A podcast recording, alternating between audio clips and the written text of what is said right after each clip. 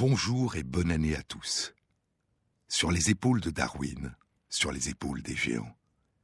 Se tenir sur les épaules des géants et voir plus loin, voir dans l'invisible, à travers l'espace et à travers le temps.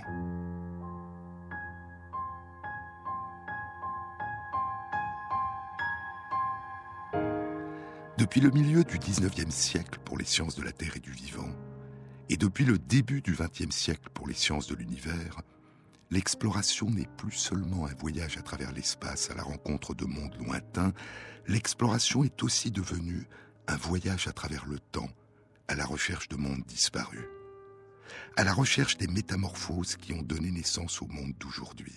Où est le perdu? demande Pascal Quignard. Où s'est perdu le perdu? Pouvoir distinguer dans le lointain des éclats de passé qui soudain ressurgissent de l'oubli. Pouvoir retrouver le perdu, nous qui ne savions pas qu'il s'était perdu, ni ceux qui s'étaient perdus. Inscrire le perdu dans un récit, dans un Il était une fois où il prend place enfin pour la première fois. Si le vivant est nature, natura, littéralement ce qui est en train de naître. Cela fait près de 4 milliards d'années que le vivant n'a cessé de naître, de se transformer, de se métamorphoser, d'évoluer et de se diversifier, faisant émerger, selon les mots de Darwin, à partir d'un début si simple, l'infinité des formes les plus belles et les plus merveilleuses. Et depuis son origine, la vie n'a jamais cessé, n'a jamais disparu, ne s'est jamais interrompue. La vie en tant que telle n'est jamais morte.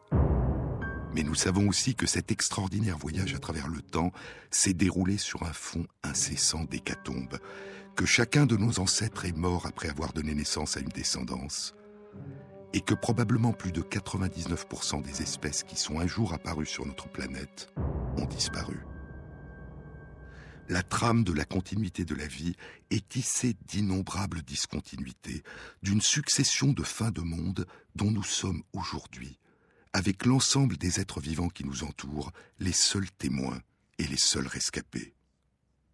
Mais aucune loi ne semble déterminer la durée d'existence d'une espèce donnée, écrit Darwin dans le chapitre de l'origine des espèces consacré aux extinctions. Les espèces émergent puis disparaissent mais ces disparitions sont-elles progressives ou brutales? Darwin, je vous l'ai déjà dit, ne croit pas à l'existence de modifications catastrophiques du vivant. En 1857, il écrit au botaniste américain Asa Gray La nature ne fait pas de saut. Les changements se produisent graduellement, par degrés. La nature, écrira Darwin deux ans plus tard dans De l'origine des espèces, la nature ne peut agir que par de petits pas lents. Les espèces et les groupes disparaissent graduellement. L'extinction complète d'une espèce est généralement un processus plus lent que son émergence. La raréfaction progressive des membres d'une espèce précède son extinction. Quatre ans avant la publication de l'origine des espèces, l'année 1855, Alfred Russel Wallace a 32 ans. Il a passé quatre ans en Amazonie, puis il est revenu en Angleterre sur un navire qui a brûlé et fait naufrage. Il a perdu en mer les spécimens d'insectes, de papillons et d'oiseaux qu'il rapportait pour les vendre à de riches collectionneurs. Et il a perdu la plupart de ses carnets. Il est resté près de deux ans à Londres, a fait quelques communications scientifiques, puis il est reparti pour Singapour, et de là pour Bornéo. Et de Bornéo, il envoie en février 1855 un manuscrit qui sera publié en septembre de la même année. Il n'expose pas, parce qu'il ne l'a pas encore découvert, le principe qui a permis l'émergence des espèces nouvelles, ce qu'il appellera trois ans plus tard le principe général dans la nature, et que Darwin depuis longtemps dans ses écrits gardés secrets, a appelé la sélection naturelle. Wallace présente une idée qu'il porte en lui depuis environ dix ans, depuis l'âge de 22 ans. Les fossiles des espèces disparues que l'on retrouve dans des roches datant d'une même époque géologique se ressemblent plus entre eux que les fossiles que l'on retrouve dans des roches datant d'époques géologiques distinctes. Ainsi, dit Wallace, à la fois dans l'espace et le temps, les espèces nouvelles semblent coïncider avec des espèces préexistantes qui leur ressemblent. Dans ce manuscrit, Wallace attache une grande importance aux extinctions. Il pense que ce qui a permis aux naturalistes de réaliser une classification du vivant, ce sont les épisodes successifs d'extinction des espèces intermédiaires. Ces épisodes d'extinction ont créé dans le monde vivant des discontinuités telles qu'elles ont permis de distinguer les espèces les unes des autres. Et ces espèces ont été classées au long d'un gradient en fonction de la succession croissante de différences de plus en plus marquées. Si l'on admet, écrit Wallace, si l'on admet que les grands vides qui existent entre les poissons, les reptiles, les oiseaux et les mammifères s'expliquent par l'existence antérieure de groupes intermédiaires aujourd'hui disparus, alors l'ensemble du monde vivant apparaît comme un système continu et harmonieux. Wallace présente la succession du nombre immense des espèces comme un embranchement compliqué et intriqué. Semblable, dit-il, au système des vaisseaux sanguins du corps humain ou aux branches d'un chêne noueux. Un chêne. Comme l'arbre de la vie, les mots que Darwin avait inscrits 18 ans plus tôt dans l'un de ses carnets secrets, le carnet B, qu'il avait intitulé Zoonomia, les lois de la vie. Mais il y a plus encore dans l'écho entre les textes de ces deux naturalistes. Nous ne disposons que de fragments de ce vaste système, écrit Wallace, parce que le tronc et les branches principales sont constitués d'espèces éteintes dont nous ne savons rien, alors que ce que nous avons à classer n'est qu'une masse vivante de petites branches, de rameaux et de feuilles éparses.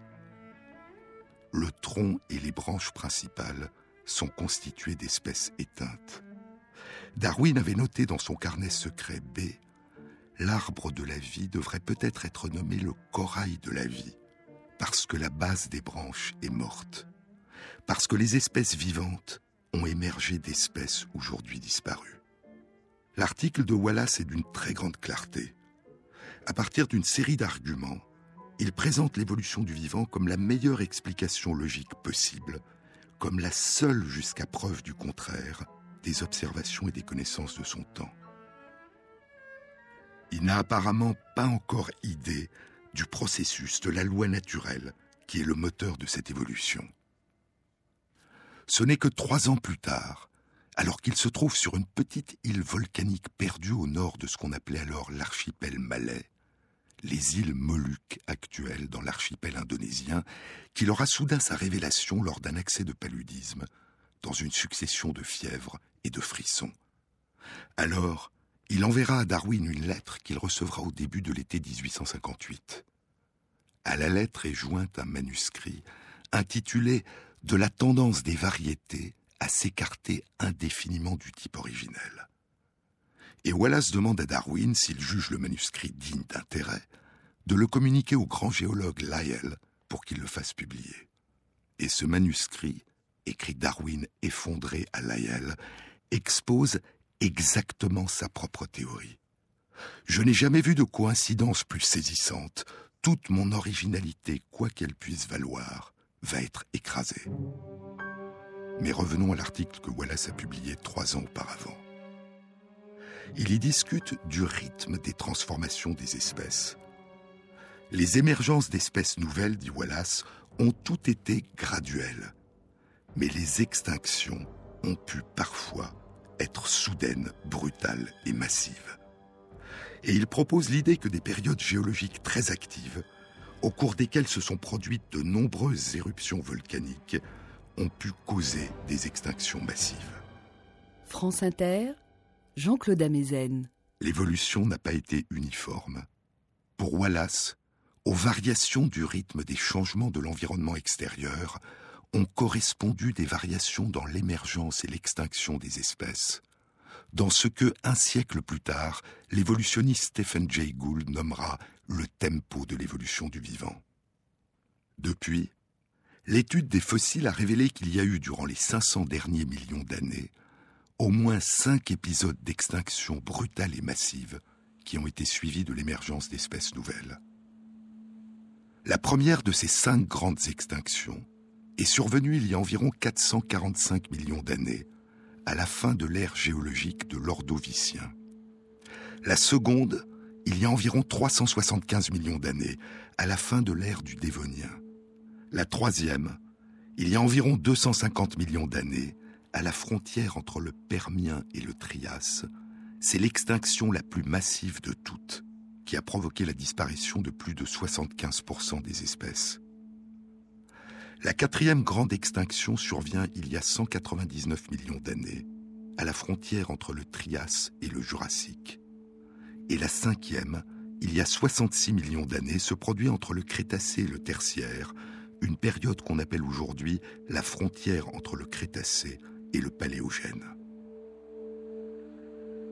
Cet épisode d'extinction massive a causé la disparition d'un très grand nombre d'espèces marines et terrestres, dont les lézards terribles, les dinosaures.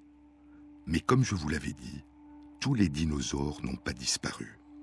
Certains ont survécu, ce qui allait donner naissance aux oiseaux. Et les chants des oiseaux sont les chants des descendants de ces survivants des dinosaures. Rossignols, rouge-gorge, hirondelles, canards, pélicans, aigles, moineaux. Jurassic Park n'est pas une fiction. Jurassic Park est une réalité.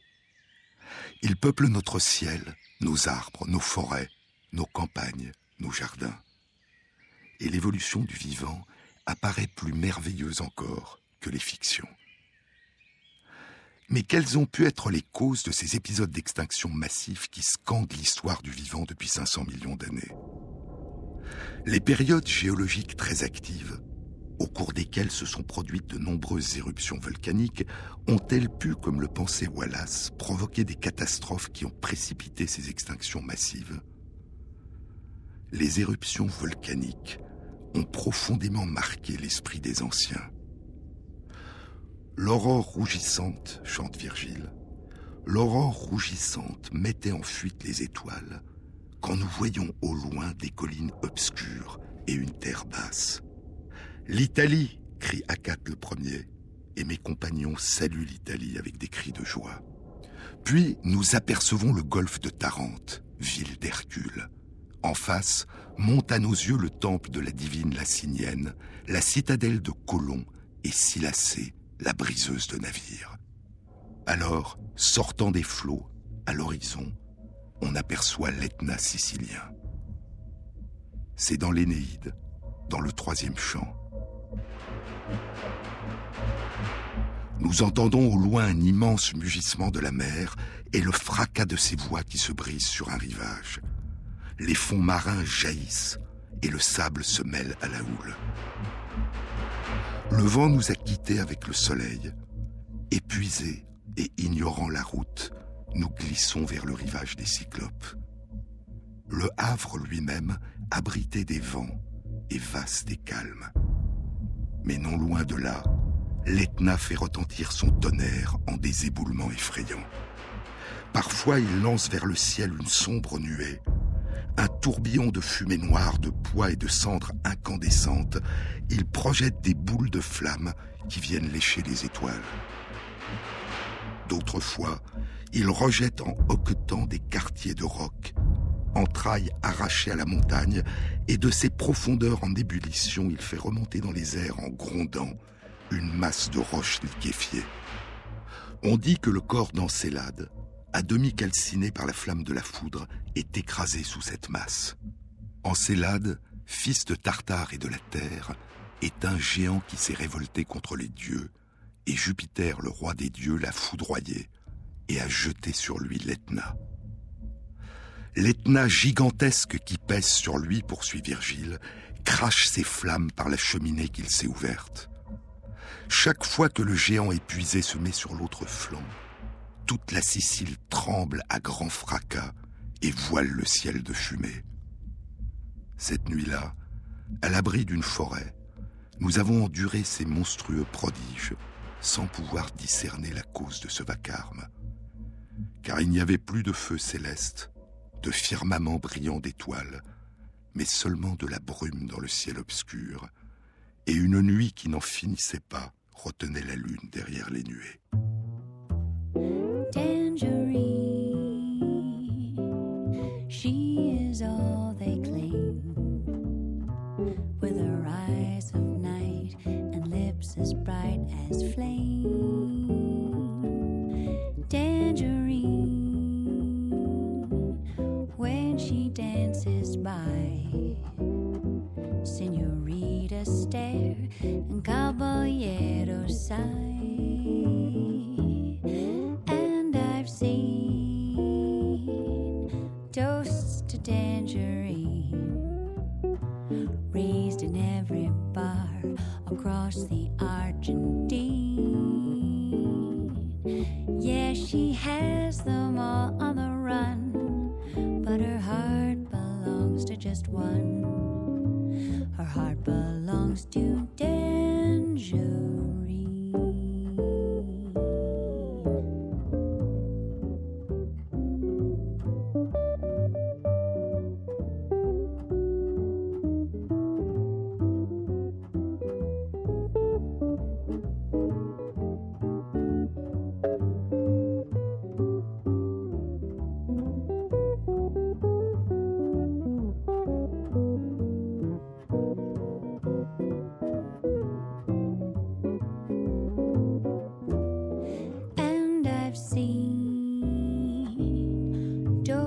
to tangerine raised in every bar across the Argentine. Yeah, she has them all on the run, but her heart belongs to just one.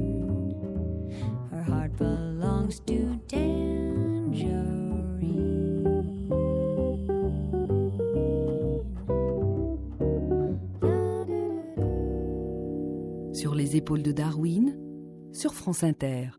Au nord-ouest de l'Etna, à un peu plus de 300 kilomètres à vol d'oiseau, dans la baie de Naples, près de 100 ans après la mort de Virgile, le 24 août 79 de notre ère, une gigantesque éruption du Vésuve engloutit Pompéi et Herculanum sous la lave et les cendres. Ce souvenir me saisit d'horreur, écrit Pline le Jeune à Tacite. Les bâtiments se lézardaient. La mer semblait refoulée sur elle-même et comme chassée du rivage par l'ébranlement de la terre. Le rivage s'était agrandi et une masse de poissons était restée à sec sur le sable. De l'autre côté, une nuée noire et horrible, déchirée par des tourbillons de feu, laissait échapper de ses flancs entr'ouverts de longues traînées de flammes semblables à d'énormes éclairs. La cendre commençait à tomber sur nous. Je me retourne, poursuit Pline le Jeune. Une traînée noire et épaisse s'avançait sur nous par derrière, semblable à un torrent qui aurait coulé sur le sol à notre suite. À peine nous étions-nous arrêtés que les ténèbres s'épaissirent encore. Ce n'était pas seulement une nuit sombre et chargée de nuages, mais l'obscurité d'une chambre où toutes les lumières sont éteintes. Apparut alors une lueur qui nous annonçait non le retour de la lumière, mais l'approche du feu qui nous menaçait. Il s'arrêta pourtant loin de nous, et l'obscurité revint. La pluie de cendres recommença, plus forte et plus épaisse. Nous nous levions de temps en temps pour secouer cette masse qui nous aurait engloutis et étouffés sous son poids. Je pensais que je périssais avec toutes les choses et que l'immense monde mourait en même temps que moi. En 1797, plus de 17 siècles après Pline le Jeune, le poète et naturaliste René Richard Castel décrit à son tour l'éruption du volcan. De funèbres vapeurs obscurcissaient les cieux. Le soleil presque éteint ne présentait aux yeux qu'un orbe ensanglanté, sombre et funeste image. Les flots toujours émus écumaient sur la plage, du tonnerre à toute heure, on entendait le bruit. Et pour comble d'horreur dans l'ombre de la nuit, l'effrayant météore et la comète ardente agitaient dans les airs leur queue étincelante. Le Vésuve en courroux, sous ses monts caverneux, recommence à mugir avec un bruit affreux et déchaîne en poussant une épaisse fumée sur son gouffre tonnant la tempête enflammée. Elle s'échappe soudain et des sommets ouverts en colonnes de feu s'allongent dans les airs. Des foudres souterrains et des roches fondues s'élancent de l'abîme et vont rougir les nus. Le bitume et le soufre, répandus en torrents, roulent sur la montagne, en sillonnent les flancs, et dans les creux vallons se traçant un passage, des fleuves infernaux offrent l'horrible image. L'incendie a gagné les antiques forêts. Les animaux fuyant dans les sentiers secrets, vingt fois pour s'échapper, retournent sur leurs traces. Partout, la mort en feu les repousse et les chasse. Quel désastre imprévu, quelle terrible scène. Des torrents sulfureux de brûlantes arènes, tous les feux des enfers, tous les fléaux des cieux, en un vaste cercueil, ont changé ces beaux lieux. 33 ans plus tard, en 1830, dans les champs du crépuscule, Hugo évoque à son tour le désastre. Quand longtemps a grondé la bouche du Vésuve, quand sa lave, écumant comme un vin dans la cuve, apparaît tout rouge au bord, Naples s'émeut. Elle accourt, elle étreint la terre convulsive, elle demande grâce au volcan courroucé. Point de grâce. Un long jet de cendres et de fumée grandit incessamment sur la cime enflammée, comme un coup de vautour hors de l'air dressé. Soudain, un éclair lui. Hors du cratère immense, la sombre éruption bondit comme en démence. La lave se répand comme une chevelure sur les épaules du volcan. Elle vient, elle vient, cette lave profonde. Plage, mer, archipel, tout tressaille à la fois. Ses flots roulent, vermeils, fumants, inexorables. La mer bout dans le golfe, et la plaine s'embrase, et les clochers géants chancelant sur leur base sonnent d'eux-mêmes le tocsin.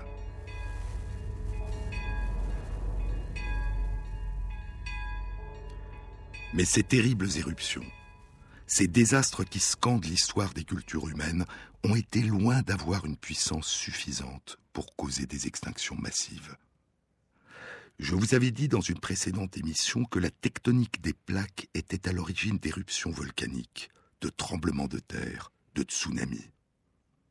La surface de notre planète est une croûte rigide, froide, la lithosphère, découpée en plaques tectoniques mobiles.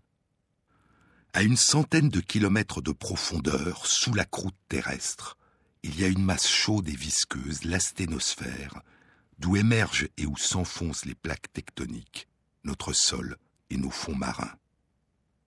Et à une plus grande profondeur encore, il y a le manteau terrestre. La croûte terrestre, la lithosphère, est une mosaïque mouvante morcelée en une dizaine de plaques qui naissent au fond des océans, dans les dorsales océanes. Le sol le plus jeune, le plus récent, formé du basalte de la lave, est au fond de l'océan, de part et d'autre des dorsales. Et de part et d'autre de ces dorsales, les plaques s'éloignent. Les plaques se déplacent, et les continents qu'elles portent s'éloignent, puis se rencontrent. Les plaques tectoniques rencontrent d'autres plaques, une plaque passant sous une autre et la soulevant.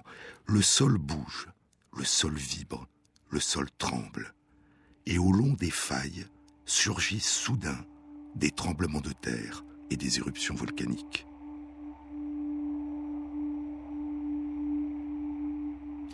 Il y a eu, longtemps avant l'émergence de l'humanité, de très longues périodes d'éruptions volcaniques d'une extraordinaire intensité, qui ont duré chacune de quelques centaines de milliers à quelques millions d'années.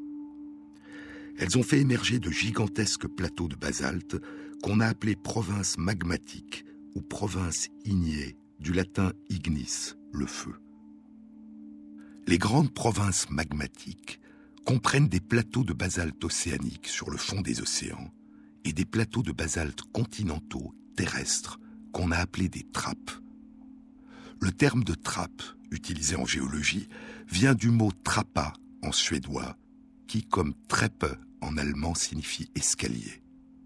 Ce nom fait référence à la structure en escalier des collines qui occupent la surface de ces gigantesques plateaux de basalte qui ont été formés chacun par l'éjection de 1 à 4 millions de kilomètres cubes de lave en fusion. Les trappes pourraient avoir été causées par ce qu'on appelle des panaches. Les panaches sont des roches extrêmement chaudes qui remontent des profondeurs du manteau terrestre. Elles pénètrent dans la sténosphère, puis dans la lithosphère, et constituent d'énormes quantités de magma qui seraient à l'origine d'une activité intense des chaînes volcaniques. Et la formation de ces panaches semble indépendante des mouvements des plaques tectoniques. Mais il est possible qu'il y ait une autre relation très ancienne entre les panaches et les plaques tectoniques. Il est possible qu'il y a très longtemps, ce sont des panaches qui, en brisant la croûte terrestre, ont été à l'origine des premières plaques tectoniques. C'est ce que suggère une étude publiée dans Nature il y a moins de deux mois, en novembre 2015.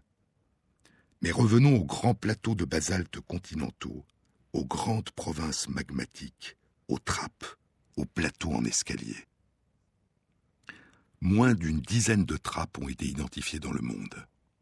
Ils ont été formés par des éruptions massives survenues au cours des 300 derniers millions d'années. Les plus anciens ont émergé à l'époque où tous les continents étaient réunis en un supercontinent, Pangaea, toute la Terre, la Pangée. D'autres ont émergé à l'époque où la Pangée s'était brisée en deux fragments géants, Gondwana et l'Eurasia.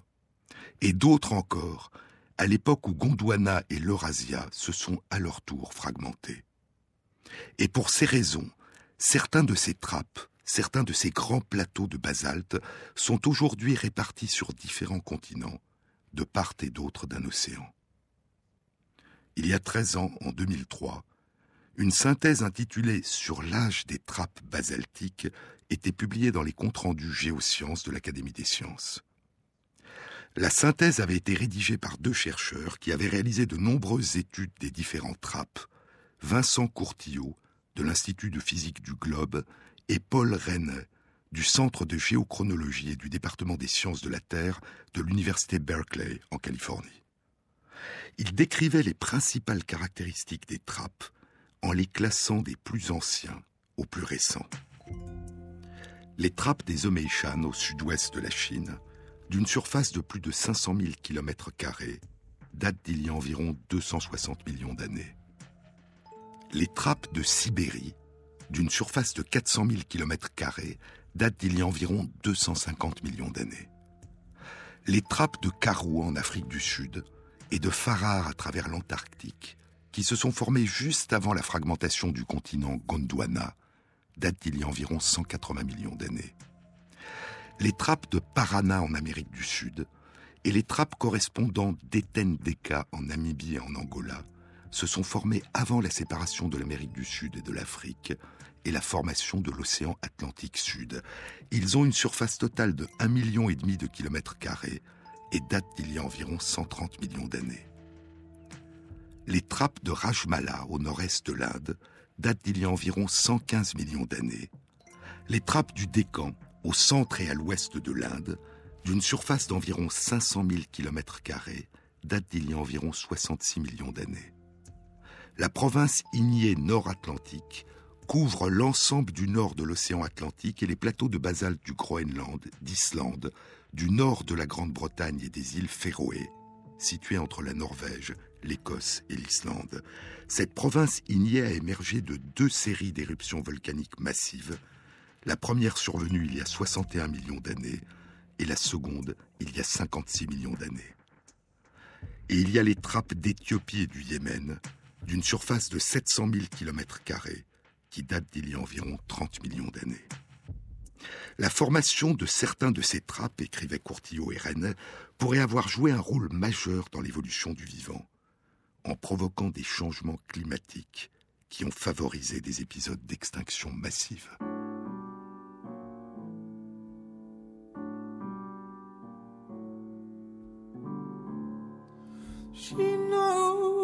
was a good thing more. With all in my path and darkening at all. In my hair and in my thoughts. In my hair and in my thoughts.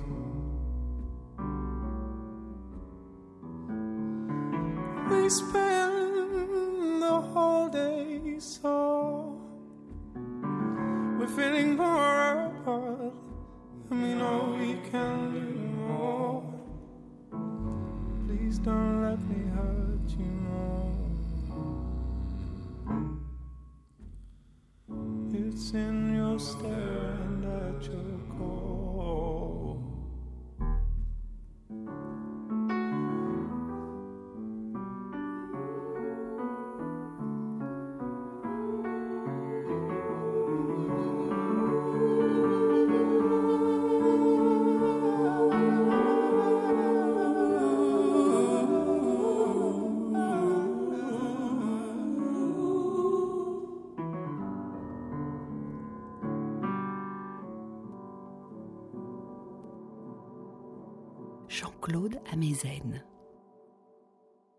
de 40 ans, en 1972, Vogt, du Bureau d'océanographie navale des États-Unis, propose pour la première fois dans une étude publiée dans Nature l'hypothèse que les périodes d'éruptions volcaniques gigantesques qui ont donné naissance aux trappes pourraient avoir été la cause des cinq grandes extinctions massives.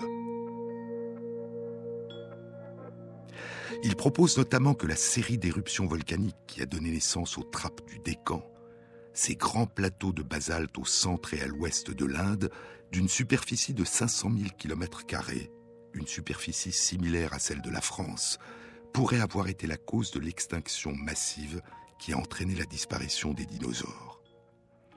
En 1972, au moment où Vogt publie son étude, les datations et donc la concordance entre ces deux événements sont encore très imprécises. La formation des trappes du Décan est estimée s'être produite à une période qui s'étend entre il y a 65 et 60 millions d'années, et l'extinction des dinosaures est estimée s'être produite à une période qui s'étend entre il y a 70 et 63 millions d'années. Un point sur lequel insiste Vogt est que ces périodes d'éruptions volcaniques gigantesques, si elles ont provoqué des extinctions massives, ont dû être suffisamment brèves au regard des temps géologiques pour entraîner des perturbations majeures de l'environnement. Et il estime qu'elles n'ont dû durer chacune que moins de 5 millions d'années. Puis, ces fenêtres temporelles seront affinées et se rétréciront. En 1986, Vincent Courtillot et ses collègues publient dans Earth and Planetary Science Letters une étude qui indique que dans les immenses dépôts de lave des trappes du Décan, il n'y a que deux bandes d'inversion du champ magnétique terrestre. Et ceci suggère que la succession d'éruptions volcaniques qui a donné naissance aux trappes du Décan s'est déroulée durant une période de seulement un million d'années. Deux ans plus tard, en 1988, deux études sont publiées dans Nature.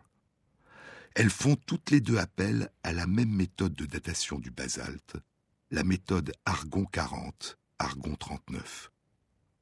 L'une de ces études a été réalisée par Duncan et Pyle de la faculté d'océanographie de l'Université d'Oregon aux États-Unis. Les chercheurs proposent que la formation des trappes du Décan s'est produite durant une période d'une durée de moins de 2 millions d'années, comprise entre il y a 66 500 000 ans et 66 500 000 ans. L'autre étude, réalisée par Vincent Courtillot et ses collègues, propose une période maximale de 4 millions d'années, comprise entre il y a 69 et 65 millions d'années. Et ces deux périodes proposées par ces deux études recoupent la date qui venait alors d'être proposée pour la grande extinction, la date d'il y a environ 66 400 000 ans. Mais ces deux études sont publiées en 1988, et depuis huit ans, un débat a commencé. Une autre cause possible a été proposée à la grande extinction. Non pas des convulsions nées de l'intérieur de la Terre, mais une cause venue du ciel, une cause extraterrestre, une gigantesque collision entre un astéroïde et notre planète. La surface de la Terre est couverte de cicatrices. Les traces de ces violentes collisions passées avec des corps extraterrestres, des astéroïdes, des vagabonds du ciel, qui voyagent pour la plupart à l'intérieur de la ceinture des astéroïdes, entre Mars et Jupiter. Leur trajectoire influencés par leurs interactions avec leurs voisins et par l'attraction de Jupiter, est fluctuante, changeante. Et de temps en temps, certains d'entre eux s'échappent de la ceinture des astéroïdes et vagabondent dans le système solaire. Ils peuvent alors un jour entrer dans le champ d'attraction de la Terre et s'écraser sur notre planète. L'évolution de la Terre depuis sa naissance a été profondément marquée par ces collisions avec les vagabonds du ciel. Des collisions entre notre planète et des fragments d'astéroïdes dont le diamètre est de l'ordre d'une cinquantaine de mètres, on estime qu'elles sont survenues et qu'elles surviendront en moyenne une à deux fois par siècle. La dernière a eu lieu en 1997 dans une région inhabitée du Groenland. Des collisions avec des astéroïdes d'environ 500 mètres de diamètre, on estime qu'elles sont survenues et qu'elles surviendront en moyenne une fois tous les 100 000 ans. Et des collisions avec des astéroïdes d'environ 10 km de diamètre, on estime qu'elles sont survenues et qu'elles surviendront en moyenne une fois tous les 100 millions d'années. En 1980, deux études avaient été publiées. L'une dans Nature était un court article de trois pages, rédigé par deux géologues travaillant l'un en Belgique, l'autre aux Pays-Bas, Jan Smith et Jan Hertogen. La seconde étude, publiée dans Science, était un long article de 18 pages rédigé par quatre chercheurs des États-Unis, dont le prix Nobel de physique Luis Alvarez et son fils Walter Alvarez, géologue. Les deux groupes de chercheurs avaient étudié une couche de sédiments d'argile datant d'il y a environ 65 millions d'années et présente dans différentes régions du monde. Et ils avaient trouvé dans cette couche d'argile des composés chimiques, dont de grandes quantités d'iridium, qui est présent en très faible quantité dans la croûte terrestre, mais en grande quantité dans les astéroïdes et les météorites. Les chercheurs proposaient que ces composés n'avaient pu être projetés dans l'atmosphère puis se déposer sur les sols qu'à l'occasion d'une collision entre un grand astéroïde de 5 à 10 km de diamètre et notre planète. Cette catastrophe aurait causé la grande extinction qui a conduit à la disparition des dinosaures en provoquant une projection massive de poussière et de gaz, entraînant un obscurcissement de l'atmosphère et un refroidissement brutal du climat. Et les chercheurs estimaient que l'impact devait avoir creusé dans le sol de notre planète un cratère d'environ 150 km de diamètre. Mais les deux groupes de chercheurs notaient qu'aucun cratère de cette taille, datant d'il y a environ 65 millions d'années, n'avait été découvert. Dix ans passeront, et en 1990, le géologue Alan Hildebrandt, qui travaillait alors au département des sciences planétaires de l'Université d'Arizona et qui s'était lancé à la recherche de ce cratère depuis qu'il était étudiant, Alan Hildebrandt découvre la trace de l'impact, ou plutôt, il la redécouvre. Car le cratère avait déjà été identifié 12 ans plus tôt, en 1978, par deux géophysiciens, Glenn Penfield et Antonio Camargo, qui travaillaient pour la compagnie pétrolière Petroleos Mexicanos. En 1981, ils avaient présenté leur découverte au colloque international annuel de la Société des géophysiciens à Los Angeles, mais leur communication était passée inaperçue, et ils ne disposaient d'aucun échantillon de roches provenant du cratère, et n'avaient donc pas pu les analyser. En 1990, un journaliste informe Hildebrandt de la découverte de Penfield et Camargo. Hildebrandt les contacte, obtient des échantillons de forage conservés par la compagnie pétrolière et analyse ces échantillons. Et en 1991, Hildebrandt, Penfield, Camargo et leurs collègues publient dans Geology une description du cratère et une analyse de sa composition. C'est un immense cratère de 300 km de diamètre et d'environ 2000 mètres de profondeur, situé dans la péninsule du Yucatan, au Mexique, et dont le centre est enfoui sous le village de Chicxulub. Cet immense cratère est la trace d'une collision d'une extraordinaire violence qui s'est produite entre un astéroïde d'environ 10 km de diamètre et notre planète. Un choc de titan. La datation est imprécise, mais elle suggère la frontière entre l'ère crétacé et l'ère paléogène, c'est-à-dire la période de l'extinction massive qui a entraîné notamment la disparition de tous les dinosaures qui n'étaient pas des oiseaux.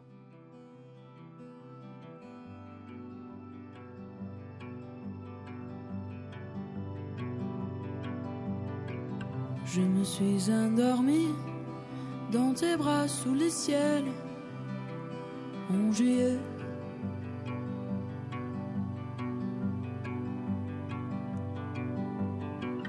On l'a vraiment essayé. Tu me regardes, je me réveille. J'ai trop pleuré.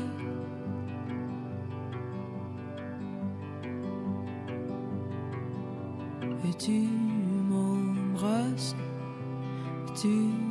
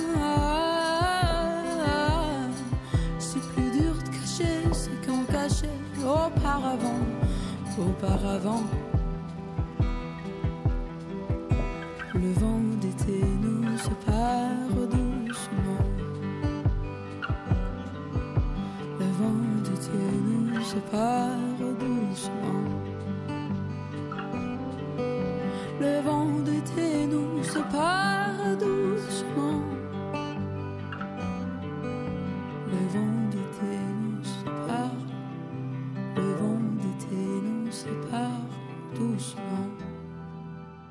France Inter, sur les épaules de Darwin, Jean-Claude Amezen. Il y a deux ans, 2013, une étude animée par Paul Rennes est publiée dans Science. Utilisant une méthode de datation argon 40, argon 39, elle déterminait la date la plus précise à ce jour de l'impact extraterrestre à l'origine de l'immense cratère du Yucatan.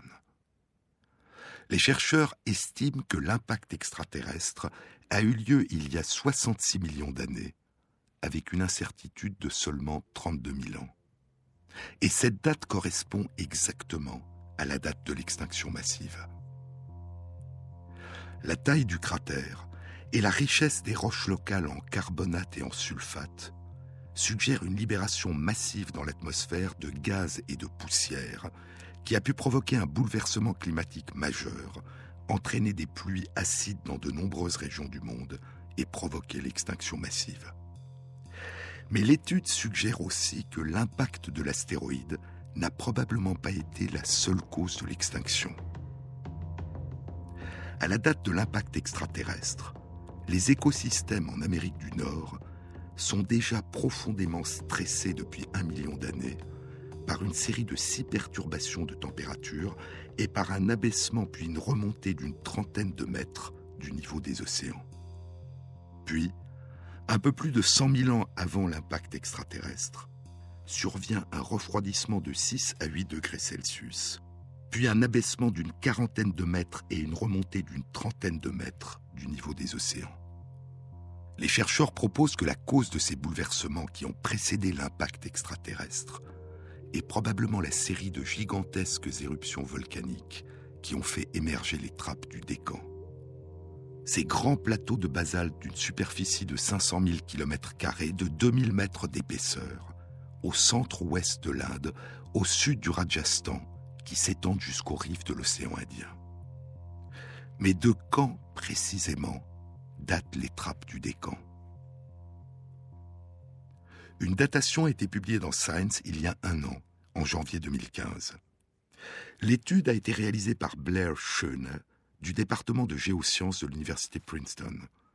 Et elle impliquait notamment une des chercheuses de ce département, la paléontologue Gerta Keller, qui est depuis une trentaine d'années l'une des principales opposantes à l'idée que l'impact extraterrestre est la cause de l'extinction massive d'il y a 66 millions d'années.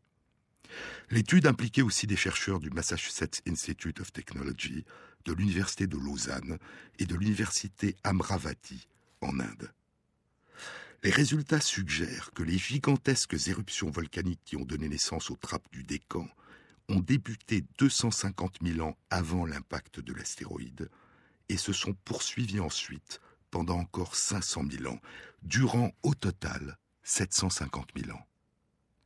Ces éruptions auraient projeté au total plus de 1 million de kilomètres cubes de lave de basalte et d'énormes quantités de dioxyde de carbone, de gaz carbonique, qui auraient fait monter significativement la température de l'atmosphère, et elles auraient projeté d'énormes quantités de gaz sulfurique qui auraient acidifié les océans.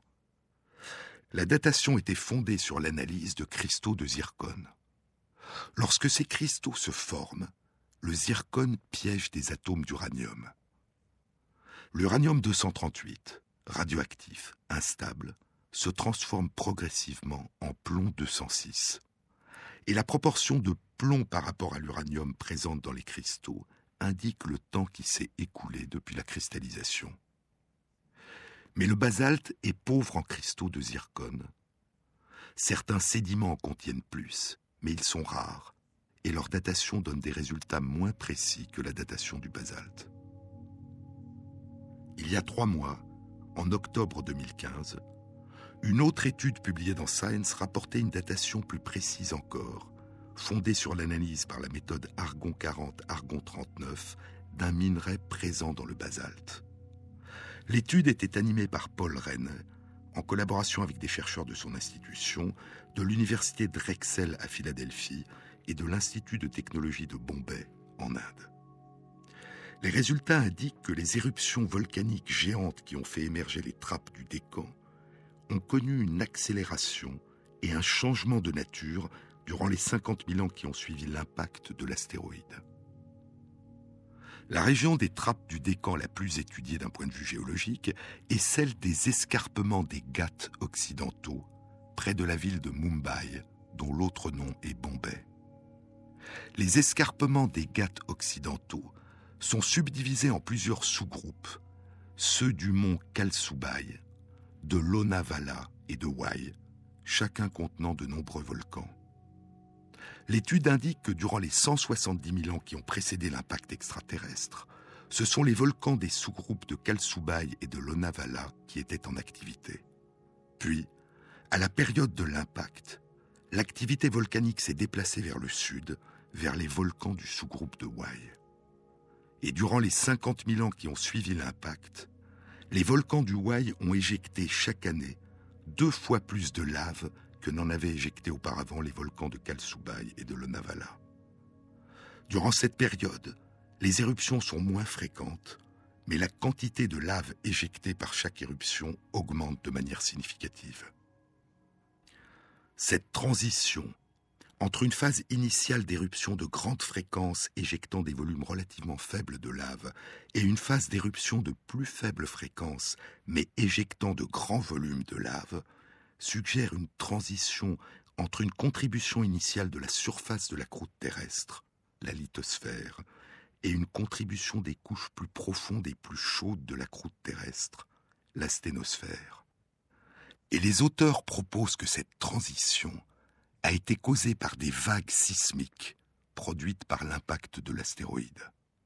En d'autres termes, ce que proposent Paul Rennes et ses collègues, c'est que les effets des éruptions volcaniques et de l'impact extraterrestre n'ont pas été simplement additifs, mais qu'ils ont été synergiques, et que l'impact extraterrestre a eu un effet direct d'amplification de l'activité des volcans. 27 ans plus tôt, en 1988, dans un commentaire publié dans Nature, Cox, un chercheur du département des sciences de la Terre de l'Université d'Oxford, avait résumé le débat parfois violent qui se développait alors autour de la question de savoir si la grande extinction avait été due à des éruptions volcaniques ou à des impacts d'astéroïdes.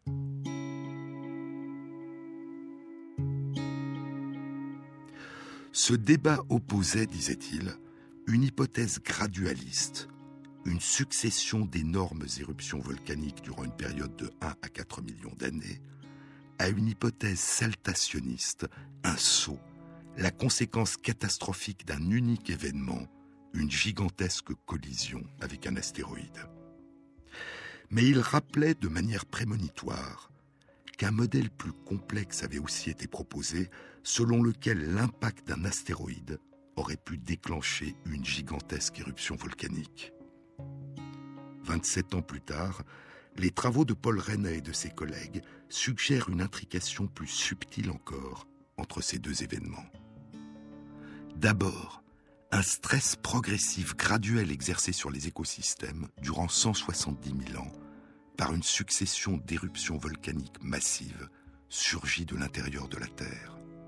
Puis, une catastrophe brutale venue du ciel, la collision avec l'astéroïde, qui va non seulement bouleverser les écosystèmes, mais aussi provoquer une augmentation considérable des éruptions volcaniques, qui se poursuivront encore durant 500 000 ans, retardant la récupération des écosystèmes.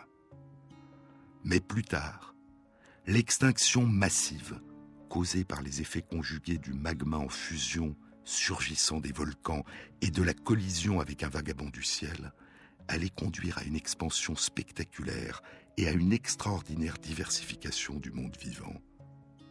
Celle des seuls survivants du monde des dinosaures, les oiseaux, et celle des mammifères, qui allaient un jour beaucoup plus tard nous donner naissance.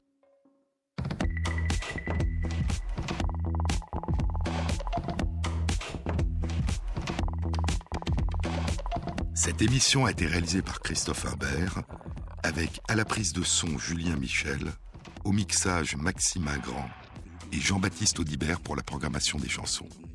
Et merci à Christophe Magère qui met en ligne sur la page de l'émission Sur les épaules de Darwin, sur le site franceinter.fr, les références aux articles scientifiques et aux livres dont je vous ai parlé. Bon week-end à tous. À samedi prochain.